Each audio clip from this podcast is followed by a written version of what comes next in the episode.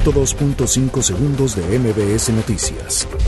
Luego de más de cuatro horas de sobrevolar el cielo de Madrid, un avión de Air Canada realizó un aterrizaje de emergencia en el Aeropuerto Internacional Adolfo Suárez Barajas, del que había salido poco antes debido a que presentó un problema técnico. La ciudadanía no debería caer en pánico ni atender rumores sobre la proliferación del coronavirus originado en China, planteó la vicepresidenta de la Cámara de Diputados, Dolores Padierna. Esta mañana, durante su conferencia matutina, el presidente Andrés Manuel López Obrador informó que es muy probable que se rife el avión presidencial. Cuatro que operan en la Ciudad de México y una en el Estado se negaron a una revisión de la Procuraduría Federal del Consumidor, por lo que el titular de la dependencia pidió a los capitalinos evitar comprar en estas.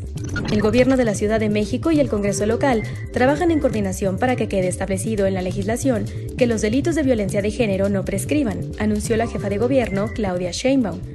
De acuerdo al Gabinete de Seguridad, Víctor Manuel Briceño, único testigo en la fuga de los reos en el reclusorio sur, es pieza clave en las investigaciones, por lo que se intensificaron las acciones de resguardo para evitar un atentado en su contra. Elementos del ejército mexicano aseguraron en Sonora un cargamento de metanfetamina valuado en más de 19 millones de pesos. Una persona resultó muerta y otras cinco heridas en un tiroteo registrado esta madrugada en un autobús que se dirigía a Los Ángeles en San Francisco. Un grupo de científicos trabaja en la detección temprana del cáncer, padecimiento que cada año provoca la muerte de al menos 9.6 millones de personas en el mundo. 102.5 segundos de MBS Noticias.